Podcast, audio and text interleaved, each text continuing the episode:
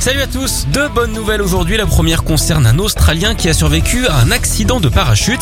Alors euh, c'est déjà étonnant dit comme ça, mais ça l'est plus encore quand on sait que ce brave monsieur a quand même 91 ans. Et visiblement il est encore solide hein, puisqu'il ne s'en est tiré qu'avec quelques égratignures. Il est en fait tombé dans l'océan. Bon en même temps il n'y avait pas beaucoup de risques. Hein. Et oui on sait que les vieux radotent souvent.